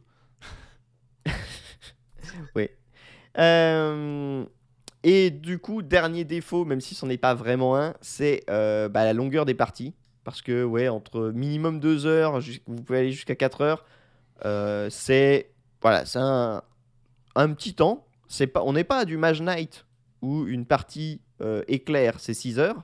Mais cette anecdote est vraie. hein. Euh, Il y a, dans Mage Knight, c'est un énorme jeu euh, qui est ultra complexe. Et euh, la partie éclair, vous comptez 6 heures, euh, même sans compter l'installation du jeu. Euh, donc, euh, mais voilà. 2, 3, Bon, ça 4 fait heures, une c'est bonne après-midi. euh, voilà, c'est quand même. euh, On est un peu quand sur même, le euh, genre du Time Stories, quoi, en termes de. C'est ça. Il faut quand même avoir le temps de, de- de faire ça. Et du coup, pour tous ceux pour qui ces, ces défauts seraient un, un vrai frein, j'ai une solution de backup. Ça s'appelle la Xbox 360. Non. Très belle ref. J'espère que les gens l'auront. Non, ça s'appelle Le Seigneur des Anneaux, Voyage en Terre du Milieu. Ah, lui, Ah. c'est ça, ça, ça m'intéresse. Autant Eh les ben, autres trucs là. Ça se joue de Autant 1 les à chats, là, 5. font pas les parties durent de 1 à 2 heures. C'est aussi à partir de 14 ans. Et euh, alors, c'est un jeu qui date de juin 2019, donc c'est pas un jeu récent. Euh, mais moi, maintenant, je l'ai je l'ai eu avant Descente, mais je le vois vraiment comme un petit Descente. Euh, bah, il coûte moins de 100 euros. Il coûte pas loin de 100 euros, mais moins de 100 euros. Donc, on- est 99. presque. 99,99 francs. Non, non, il est, enfin, là, là où j'avais regardé, il était à 90. Euh, Ça va Pas ça reste une somme, ça reste une somme, mais c'est beaucoup moins que Descente, mine de rien. T'es, t'es- t'es sur des, des prix qui peuvent, ouais, qui presque, c'est presque deux fois moins cher quand même. Mm, mm. Euh, En même temps, les parties sont deux fois moins longues. Donc, euh, Et en fait, c'est exactement euh, ce que j'allais dire. Le jeu, en fait, c'est, vraiment, ça, re- enfin, ça ressemble. Il, il date d'avant, donc euh, c'est sûrement les gars qui ont fait Descente qui sont, sont inspirés. Mais parce que T'as une application obligatoire, tu vas euh, avoir ta compagnie de héros qui va prendre des niveaux, qui est, euh, euh, il y a un scénario, tu as les plateaux qui se font au fur et à mesure. D'ailleurs, l'application est beaucoup plus claire sur là où va le plateau. Euh, donc c'est vraiment tout comme descente, sauf que bah, finalement le rapport qualité-prix est respecté. C'est-à-dire que le matos, bah, les figurines sont, euh, je dirais, d'une qualité normale. Euh, les, les, comment, les décors bah, sont bien plus. C'est vraiment, là, tu es vraiment sur un plateau de jeu. T'as pas du tout le côté 3D. Euh, et, euh, et voilà, t'es euh, sur des parties de grand max 2 heures, ça va très vite. En fait, il y a vraiment un côté urgence dans Le Seigneur des Anneaux qui n'y a pas du tout dans Descente, Mhm. à, à savoir que chaque tour, en fait, tu as une barre de, de, de mal, je ne sais plus, je sais plus comment il l'appelle, de menace, je crois, qui augmente avec des Ah paliers, et dès que ça dépasse un palier, bam, t'as des mobs qui te, qui te tombent dessus et tout. Un peu comme dans Force the King. Euh, possible. Je ou te fais confiance. dans le jeu de société The Witcher aussi. Et du coup, voilà, t'as, donc les parties sont très rapides, mais ça reste très cool. Le système de jeu est pas du tout le même que, que Descent. Euh, Là, t'es plus sur un truc qui ressemble à un petit peu du deck building, mais en très très simplifié. Et, euh, et voilà, ça marche très très bien. Euh, mais bah, finalement, tout est un peu moins bien, entre guillemets, que euh, descendre dans la qualité du matos, du machin. Le système de jeu est beaucoup plus euh, basique euh, dans, dans Le Seigneur des Anneaux. Mais ça reste excellent en fait. C'est, c'est, Mais c'est Est-ce qu'on que- pourrait imaginer une version plus accessible de Descent ou genre un plateau euh, pas en 3D, des figurines un peu moins qualitatives, mais qui soient quand même de bonne qualité, un peu comme dans le jeu du Seigneur des Anneaux, tu vois, juste pour faire un peu baisser le, la barrière d'entrée. euh, Si vraiment on a envie de, de profiter des mécaniques, ça peut être intéressant de me proposer une alternative euh, qui change rien entre guillemets à la manière de jouer C'est du jeu. mais qui fait quand même baisser le prix parce que bah y a- c'est un peu moins fancy quoi. Parce qu'en soi le jeu il a pas forcément besoin d'être aussi cher et d'aller autant dans le too much dans le dans la qualité de son matos. Bah après, enfin, c'est vrai qu'ils servent beaucoup hein, de... dans Descent, ils servent beaucoup euh, plus que dans le Seigneur des Anneaux euh, du fait que le plateau peut changer et que tu as les différents paliers d'altitude. Mm. T'as vraiment des trucs où, euh, bah là, le sol s'écroule sous vos pieds, donc tu dois retirer telle tuile et en mettre d'autres et machin, et hop, ça rajoute un niveau. Enfin, donc ils ils s'en servent beaucoup dans le, dans le scénario du jeu. Mais oui, en effet, tu pourrais imaginer un truc plus, plus. Après, le Seigneur des Anneaux, pour le coup, il fait mais carrément le taf parce que bah en plus, euh, je parlais du lore un peu détaillé euh, de Oui, bon, bah là, voilà. de, de descente. Ouais, le lore du Seigneur des Anneaux, il est pas mal. Euh, quand vous, vous vous baladez sur la... Enfin, vous voyez les personnages qui se battent sur la carte. Enfin, ça me fait trop plaisir de voir... là, je- on est à côté du Brandevin, là, dans notre campagne, tu vois. Dans le truc, il y a la comté juste à côté, tu vois. Enfin, tout est... Tout est là, quoi. Et puis, euh, tu... Et est-ce que dans, le- dans la boîte, il y a aussi un livre avec le lore? Non, non, mais il- je crois qu'il s'achète à part. Eh ben, moi, je Euh, suis deg pour le Seigneur des Anneaux parce que. Je crois avait qu'il est en déjà rupture un parlé. peu partout. Et surtout, j'ai oublié de, de- de le mettre sur ma liste de Noël. Et là, t'en reparles et je suis genre. Oh, voilà, petit Euh, mais ouais, ouais, il est non, vraiment le Seigneur des Anneaux, il est très bien. Et voilà, des parties de 1 à 2 heures, honnêtement, comme ça, enfin, tu vois, tu peux te dire, bah tiens, après manger, on se fait une partie et ça te, ça te prend pas toute la soirée, tu seras pas HS Oui, à la fin de la partie. tu te, euh, tu te bloques pas une après-midi pour y jouer, quoi. Mm. Donc c'est vraiment, vraiment très très cool. Euh, mais c'est ça en fait, dans la différence entre les deux jeux, c'est euh, bah, la gamme de prix et au final du coup le niveau de finition et d'investissement que vous devrez mettre dedans. Donc c'est c'est vraiment, je trouve le rapport qualité-prix des deux, il est, il est ok. Euh, c'est juste, euh, tout dépend de ce que vous voulez faire. Et euh, mais moi, enfin c'est vraiment deux gros coups de cœur hein, ces, ces jeux-là parce que bah, je parlais de Mage Knight un peu avant, qui est un énorme jeu, qui est génial, hein, qui est vraiment génial. Sauf que il y a énormément de règles. C'est à se bouffer, honnêtement, euh, c'est limite, tu es obligé de relire les règles à chaque partie. chaque et c'est un investissement. Mais là, c'est pas une après-midi, quoi. C'est après-midi plus soirée qu'il te faut. Euh, sans parler de la mise en place, tu vois. Donc, euh, il te faut deux tables, quoi. Une table où tu sais que tu pourras manger et une table où tu vas installer le jeu. Enfin, c'est. euh, c'est, c'est, c'est- et c'est presque trop en fait. C'est vraiment. Euh, puis t'as des règles dans tous les sens. Mais quand t'attaques un ennemi, là, mais il faut se faire des nœuds au cerveau, quoi. Et du coup, ouais, le fait qu'il y ait ces applications qui aident à justement évacuer tous ces trucs-là, c'est Ouais. très très cool. Donc, donc voilà, je vous conseille les, les deux jeux et faites, euh, faites comme vous le, vous le sentez, mais c'est vraiment mes deux gros gros gros coups de cœur de cette, euh, cette fin d'année, Le Seigneur des Anneaux et des Descentes. C'est un un plaisir à chaque euh, fois en fait. J'ai très envie de me le. Ouais, Ça, ouais, tu non, pourras mais- peindre les figurines aussi, Max. Ouais. Euh, voilà, c'était ma sélection de, de fin d'année pour euh, une fois que vous aurez revendu vos cadeaux pour pouvoir en acheter d'autres. euh, Mais tu pourras l'amener à votre, à votre nouvel an. Ah, ça, c'est une idée. Plaisir. Ça, c'est une idée. Avec, avec Super Mario Party aussi. Enfin, non, Mario Party. C'est quoi le dernier? Je sais plus. Ok, Mario Party 64. C'est 65 du coup. Il y en a combien depuis ça. C'est possible que ce soit. la- C'est possible que le numéro. Ça soit trop bien qu'il continue après, tu sais. Euh, voilà, et ben voilà qui va euh, clore ce euh, club moutarde, ce club moutarde Mhm. 24. On a été efficace. Je suis fier de nous. 24, Bravo. comme le, le réveillon de Noël. On vous souhaite. excellent. Exactement. Et d'ailleurs, 24, ce sera très probablement la date à laquelle, enfin le jour à laquelle je vais faire le montage. Du coup, Ah. euh, Ah, bah, qu'on te tout- souhaite tout- excellent.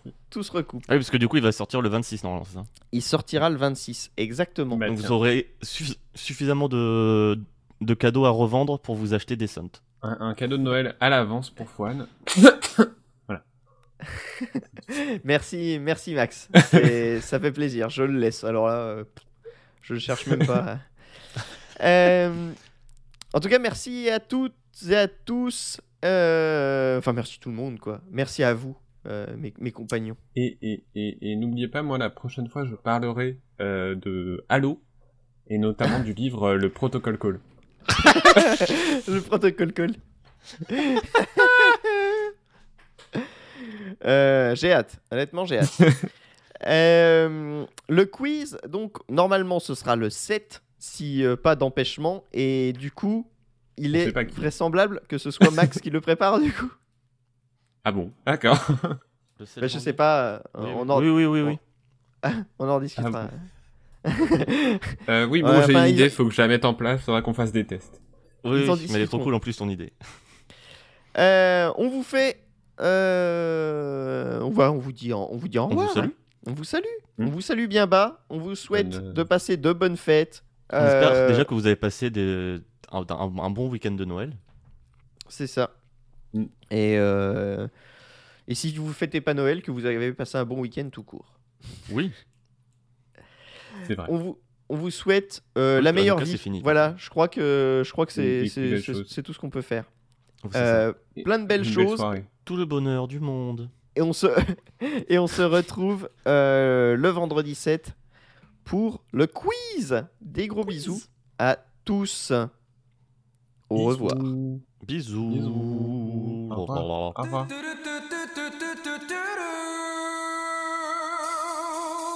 Crème Crème moutarde. Crème moutarde. Crème moutarde. Ketchup mayo. Ketchup mayo.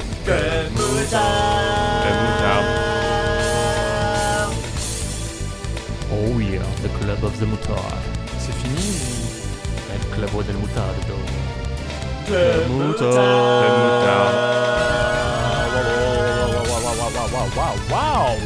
my god. Ah.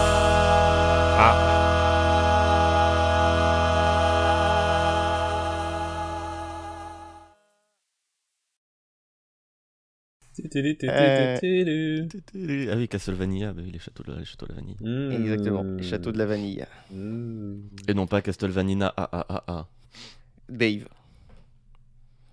J'irais bien refaire un tour du côté de chez Swan. Eh, Euh, T'as un bon Dave, hein Ah, bah merci. C'est c'est juste ma voix. un bon coup. coup de François C'est. Terrible. Ah, C'est un peu les mêmes en même temps. Il y en a un qui est, qui est Dave plus est à Claude que les Beach Boys étaient aux Beatles, quoi. Oh, alors Ouais. celle-là, je vais. Ça, je l'isolerai. Celle-là, je l'isolerai. ça, faut pas le couper, ça. Ça, c'est la fin pour Gaga.